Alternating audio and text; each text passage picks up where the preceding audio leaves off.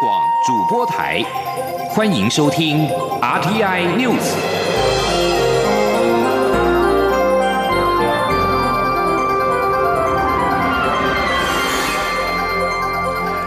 各位好，欢迎收听这节央广主播台提供给您的 RTI News，我是陈子华。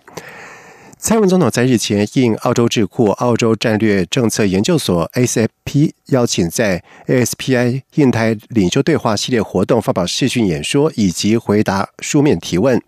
台湾该如何在这么动荡危险的时期自处？蔡总统提出，确保台湾做好充分准备的三大关键。首先是我方致力持续对两岸政策采取务实一致的态度。在他的第二任期内，他对两岸和平稳定的所有承诺不会改变。其次是。提升台湾的自我防卫能力，最后是强化台湾和理念相近国家的连结。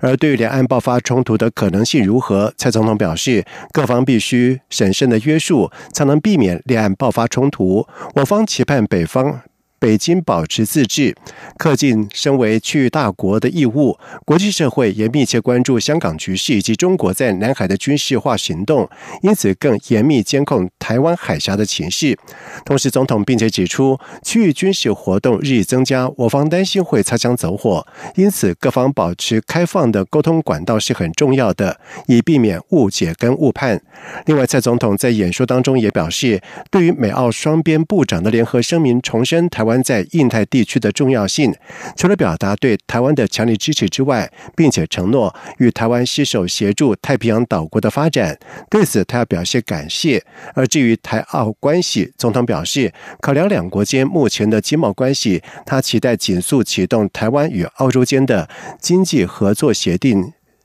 （ECA） 谈判，以及发掘更多有益两国的机会。另外，前总统马英九对于首战及中战的说法持续引发了讨论。陆委会在今天是加重力道回应，表示马英九以所谓的首战及中战恐吓台湾接受九二共识，轻忽我捍卫国家安全的实力跟决心，且他未质疑并且谴责北京行径，落入其政治统战思维陷阱。陆委会强调，面对中共对台王攻武吓，不仅台湾主流民意坚定的反对，政府也做好了面对挑战的国安准备。记者王兆坤的报道：前总统马英九对于首战及中战的相关诠释持续引发讨论。陆委会副主委邱垂正表示，这种说法是在恐吓台湾接受九二共识，落入中共统战陷阱，极其危险。邱垂正说：“我们面对中共不放弃武力犯台，文攻武吓，加大施压。马前总统以所谓的首战即中战。”恐吓台湾接受九二共识，轻忽了我们捍卫国家安全的实力与决心，更为质疑谴责北京当局的行径，落入其政治统战的思维陷阱，是极其危险。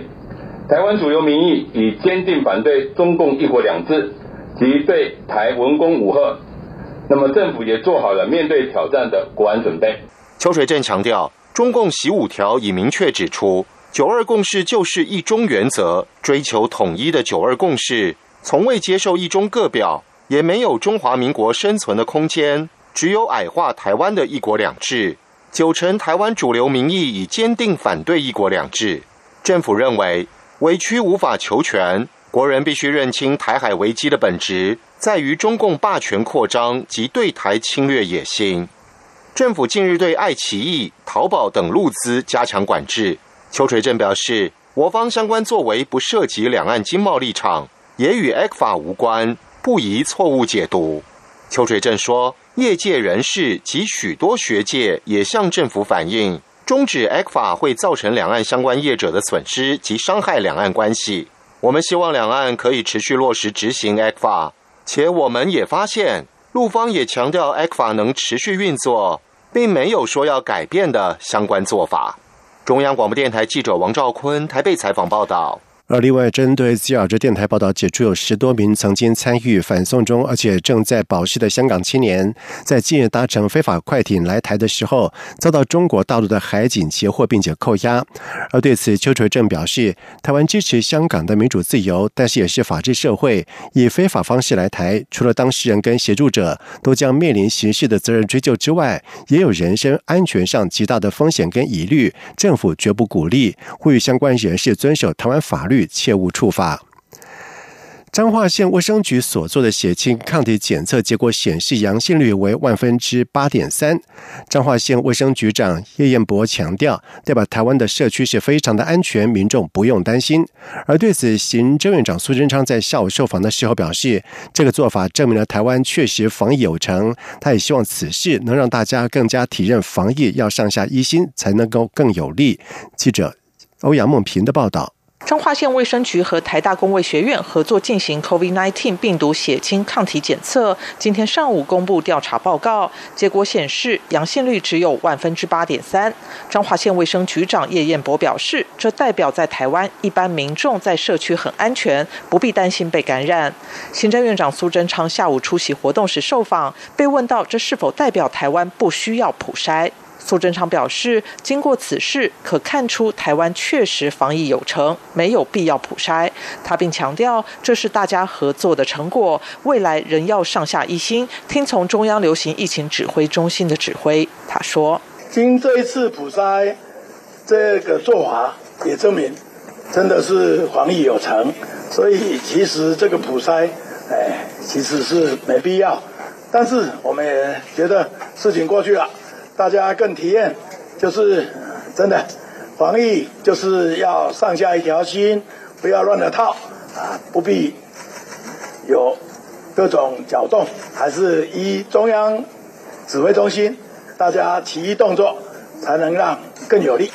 另外，捷克参议院议长维特奇将在三十号率团来访，但关于防疫问题，台北市副市长黄珊珊指出，中央与台北市还没有说好相关的行程及动线安排。他并认为，最近发生许多状况，甚至有些黄墙走板。对此，苏贞昌表示，没有讲好就好好讲，好好商量。他并表示，这是三十年来捷克来台最大的访问团，而且不顾中国的反对，还有八。个国家国会议员联署声援，这当然是蔡英文总统领导有方的外交重大突破。这么庞大的访问团来台，还要到国会演讲等等，当然与地方会有联动关系。所以他在今天的行政院会中，请外交部及代表台北市出席的黄珊珊，共同促进中央及地方相互协力，将事情办好。中央广播电台记者欧阳梦平在台北采访报道。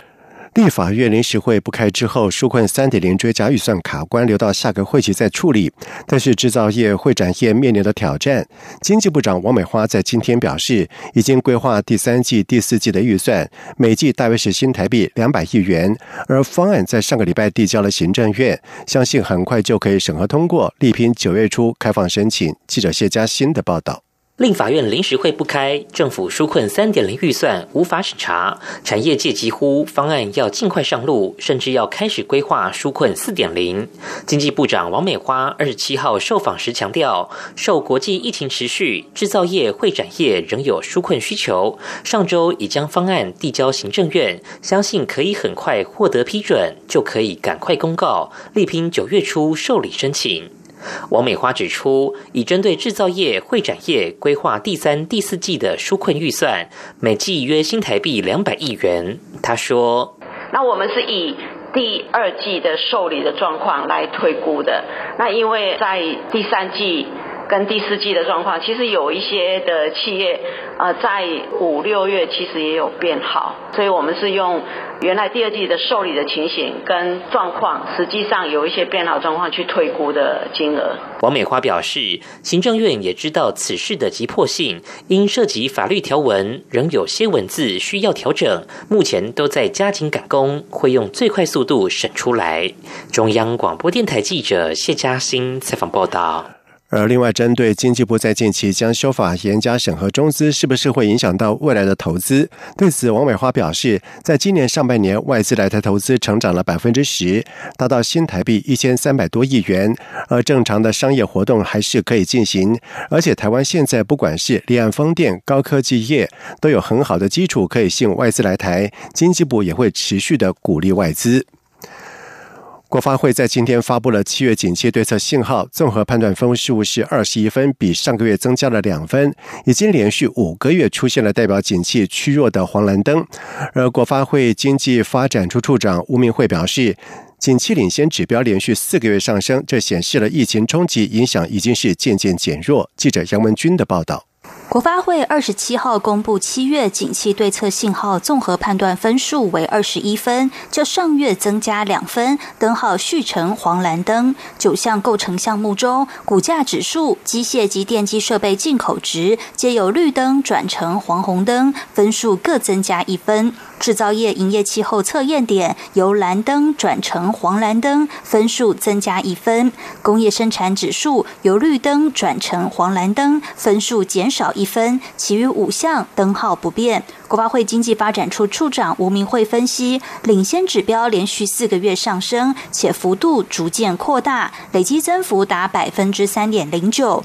同时指标则是连续八个月下跌，但跌幅持续收敛，累计跌幅百分之二点四三。其中领先指标当中的七个项目中有六项比上个月好，显示疫情冲击影响已渐渐减弱。他说：“其实这个也代表说，其实我们对未来。”的一个景气哈，可以抱在保持的一个就是诶，可以看一下说，或许未来我们的景气会真的持续的，就是像灯号的表现一样，因为灯号明显看到那个分数的上扬嘛，上扬两分，那我们是期待后续。这个整个景气会往更好的方向来发展。吴明慧也提到，由于国内防疫得宜，加上振兴三倍券加持，国内消费意愿大增，带动七月零售及餐饮业表现均较上月改善。此外，疫情改变生活模式，使得资通与视听产品需求续强，且机体电路外销活络。七月以美元计价的出口摆脱连续四个月的负成长，转成正成长，加上国内。电子供应链厂商表现亮眼，激励股市上扬。然而，国外疫情依然严峻，仍需密切关注后续发展。展望未来，国发会指出，由于疫情未歇，加上主要国家贸易及科技冲突持续升高，恐制约国际经济复苏步调与力道，不利我国经贸成长。但随着国内半导体高阶产能陆续开出，以及厂商在台扩产效益延续，且远距商机、五 G 通讯等新兴应用需求持续，有助于维系出口动能。中央广播电台记者杨文君台北采访报道。在外电消息方面，美国总统川普在二十六号表示，在第一场总统竞选辩论会之前，他已经要求自己跟民主党对手拜登都应该接受药物的检测。川普怀疑拜登用药，但是并没能够提出任何的证据。川普在接受《华盛顿观察家报》访问的时候表示，拜登在民主党全国代表大会的表现有进步，这引发了他的兴趣。他表示，我们要求进行药物检测，而川普对拜登的表现感到惊讶。他提到在今年三月，民主党总统提名初选最后一场辩论的时候，拜登对上了佛蒙特州的联邦参议员桑德斯时的表现，而这已经不是川普第一次质疑对手用药。在二零一六年总统大选的时候，川普也曾经指控当时的民主党的对手前国务卿希拉蕊服药。而川普跟拜登的第一场辩论会将在九月二十九号登场，而接下来的两场的辩论是在十月十五号以及十月二十二号举行。澳洲总理莫里森在今天宣布，将推动国会立法授权联邦政府对地方当局、公立机构和外国政府签订的协议可予审查或取消，包含已经签署或者是在洽谈的协议。而这项法案一旦获得国会通过的话，联邦政府就可以否决所辖机关和外国行政单位所签的任何的协议，包括辖下州府、领地政府、地方议会以及公立大学等等。澳洲各机关跟北京关系是越来越受到。瞩目之下，莫里森推动的这项法案并没有特别指明中国，但是可能进一步造成中澳双边的摩擦。路透社报道说，新法案排除了澳洲商业机构以及国营企业，而根据法案，效力可以追溯既往，地方当局跟公立大学和外国签订的所有的协议，在立法通过实施的六个月之内，必须通报联邦政府。消息人士表示，如果澳洲外交部长认为有关协议违法，则国会议员有权予以取消。中国为澳洲最大的贸易伙伴，采购额占了澳洲出口超过三分之一，并且每年有超过百万名的观光客和学生前往澳洲。以上新闻由陈子华编辑播报，这里是中央广播电台台湾之音。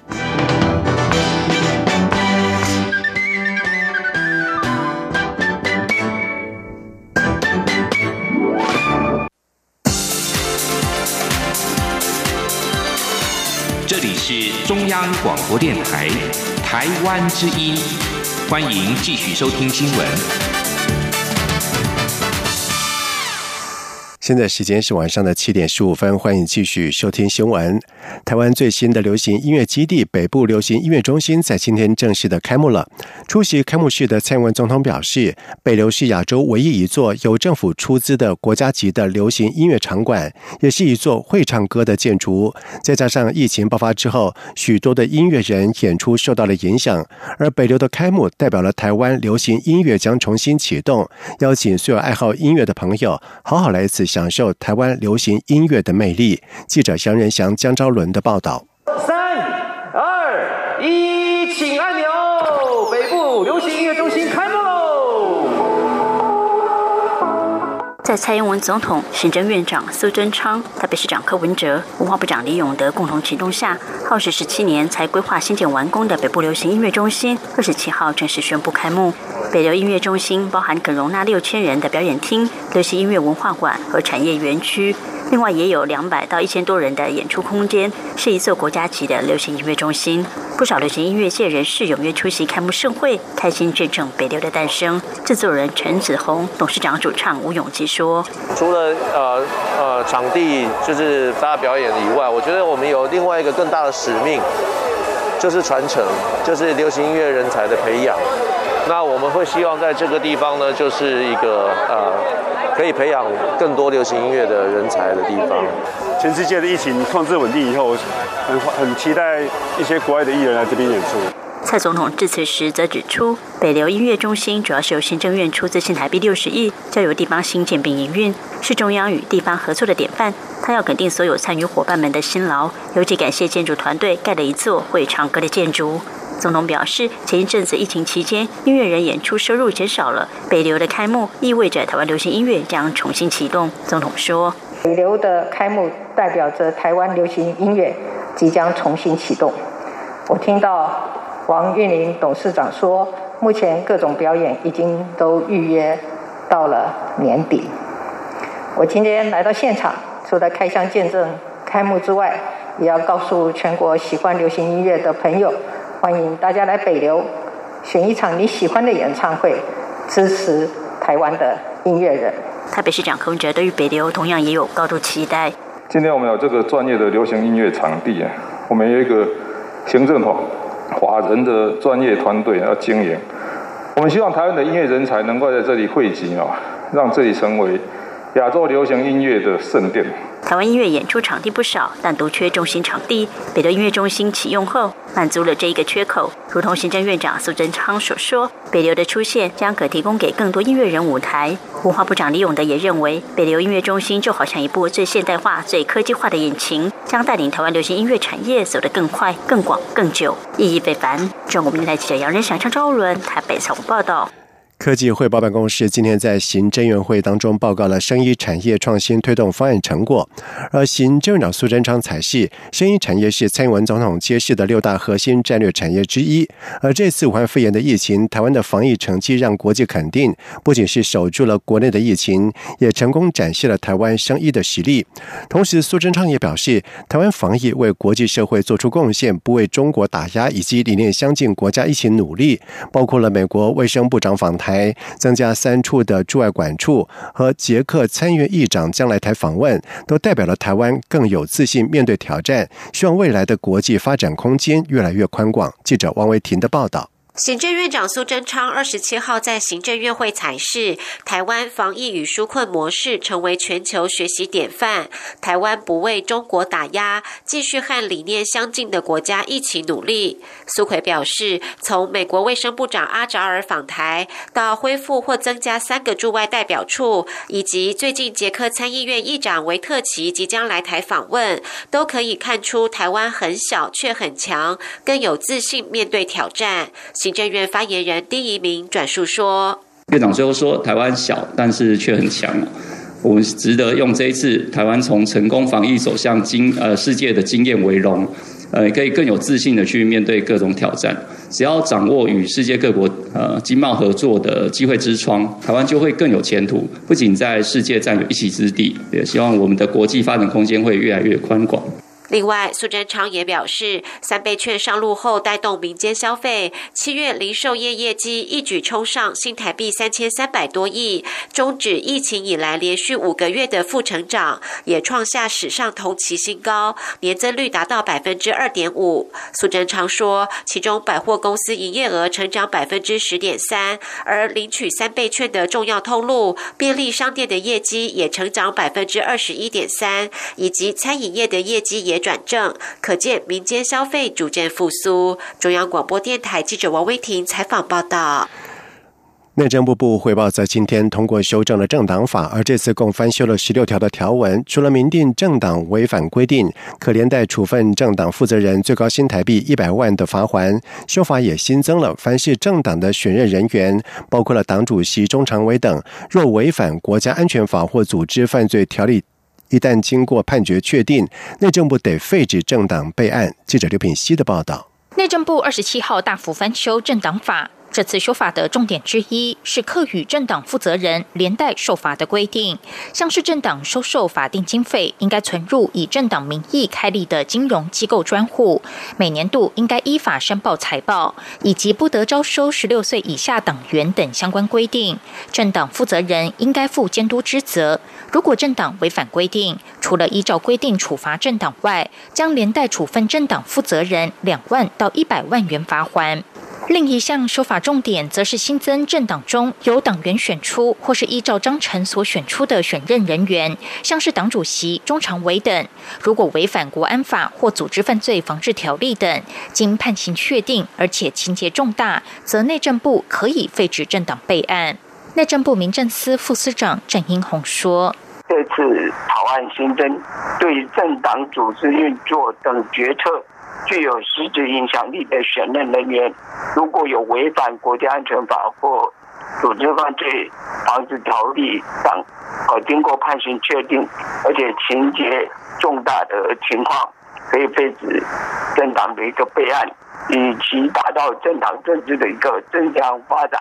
修正草案也规定，经司法院宪法法庭宣告解散、自行解散或经废止备案的政党，不得以同一政党名称或是简称再设立政党及活动。其依照政党比例产生的立法委员，自判决生效日解散或废止备案日起，也丧失资格。考量政党负责人是政党的关键职务，修法也新增规定，曾犯国家安全法、国家机密保护法及国家情报工作法相关罪，经判刑确定者，不得担任政党负责人。此外，为了避免政党负责人角色混淆，草案也明定，政党负责人不得兼任其他政党的负责人或选任人员。同时，也将政党负责人的年龄由现行的二十岁提高为二十三岁，与各类公职人员选举被选举人年龄下限一致。为了杜绝空壳政党，这次草案也增订政党存续期间应该持续招募党员，维持一百人以上，并明确规范党员人数超过三百人可以选出党员代表，召开党员代表大会，行使党员大会的职权。央广记者刘聘熙在台北的采访报道。而内政部部汇报，除了通过修正政党法之外，在今天也通过修正了都市更新条例，对都更案内的危险的建筑物，在已经取得多数共识，并且有完善安置配套措施的前提下，可以简化地方政府代为拆除的程序。台北高等行政法院多个合议庭因为审理案件的时候认为不当党产处理条例违宪的疑虑，因此向大法官申请释宪，而释宪结果将在二十八号出炉。对此，不当党产处理委员会副主委孙斌在吉林表示，已经就释宪可能结果做好了沙盘推演，如释宪文有违宪的情况，将会有相对应的法制作业。至于对于行政裁定跟诉讼的影响，则要看失效情况而定。记者王维婷的报道。台北高等行政法院法官审理案件时，认为党产条例有违宪疑虑，因此申请释宪。大法官六月底开庭辩论终结，定于二十八号宣告解释。国民党在宪法法庭提出，党产条例违反宪法第七条平等权、第十一条言论自由、第十四条结社自由、第十五条财产权、第二十三条比例原则，希望解释全部违宪。而党产会则在宪法法庭言辞辩论意见书介绍立法背景、目的、处理不当党产现况等。针对释宪的可能结果，违宪、部分违宪或合宪，党产会副主委孙斌二十七号受访时表示，若有违宪或部分违宪，将造成很大影响，但实际影响程度仍要看解释文而定。孙斌说：“如果是有违宪，无论是部分或者是全部，那其实大概影响都蛮大的，可能就要去看，就是说，如果真的有违宪的状况。”我们就可能要看大法官给的解释里面是立即失效还是定期失效，还是怎么样的一个方式？这样，那如果需要立法院重新。就是做修法的动作或什么，那我们可能做相相对应的这个法制作业嘛。孙斌表示，若有违宪解释，也要看解释文的内容，条文失效或警告性解释影响程度不一，或许也要与律师讨论行政效力裁定问题。若大法官做出全部合宪解释，则目前在行政法院的党产诉讼就会回到法院程序中继续审理。中央广播电台记者王威婷采访报道。在美国总统川普对中国短影音平台抖音海外版 TikTok 下达禁令之后，根据彭博社的报道指出，才刚刚上任不到三个月，从迪士尼挖角而来的执行长梅尔已经宣布了辞职，将由 TikTok 的总经理巴佩斯暂代其职。而梅尔在致员工内部的信中坦言，美国政府政策导致其全球营运业务角色出现了结构性的变化所影响，而美国科技企业微软以及甲骨文公司正争相向字节跳。动公司架构 TikTok 在美国的业务，而根据川普在八月六号签署的行政命令，TikTok 必须在九月十五号之前出售，否则不准在美国境内使用。接下来进行今天的前进新南向。前进新南向。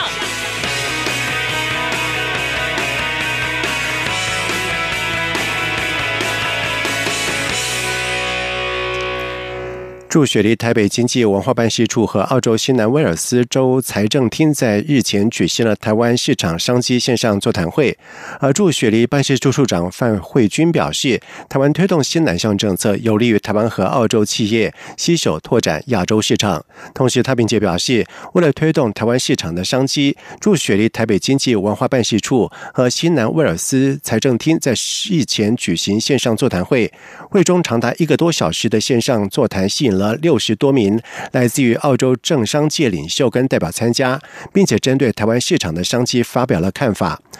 范慧君这次表示，台湾经济的季节因素以及产业结构可以和澳洲。企业互补以及创造综效的价值。他呼吁在新南向政策基础上，台湾和澳洲企业可以携手开拓亚洲市场。而外贸协会秘书长叶明雪则是表示，台湾和澳洲在多年来一直是重要的经贸伙伴，他乐见双方在既有的经贸基础下持续的深化合作。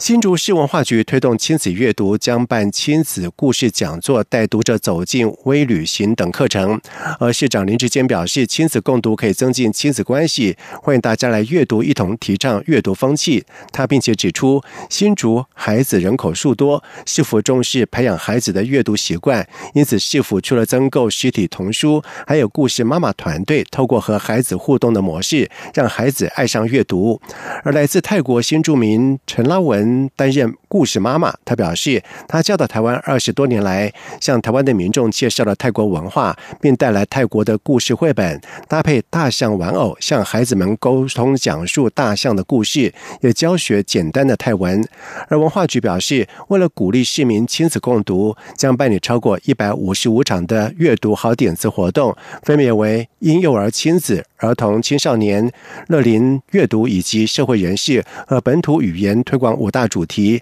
让大家以多元的方式来阅读。同时，文化局也指出，新竹县市一证通在日前启用之后，民众也可以持证来阅证、身份证、健保卡等证件。而至于新竹县各公共图书馆亲临开工借阅的功能，能够共享新竹县市总计将近一百五十万册的。馆藏的资源，而书籍可以在新竹县市公共图书馆任内的一个馆都可以借还。以上新闻由陈子华编辑播报，这里是中央广播电台台湾之音。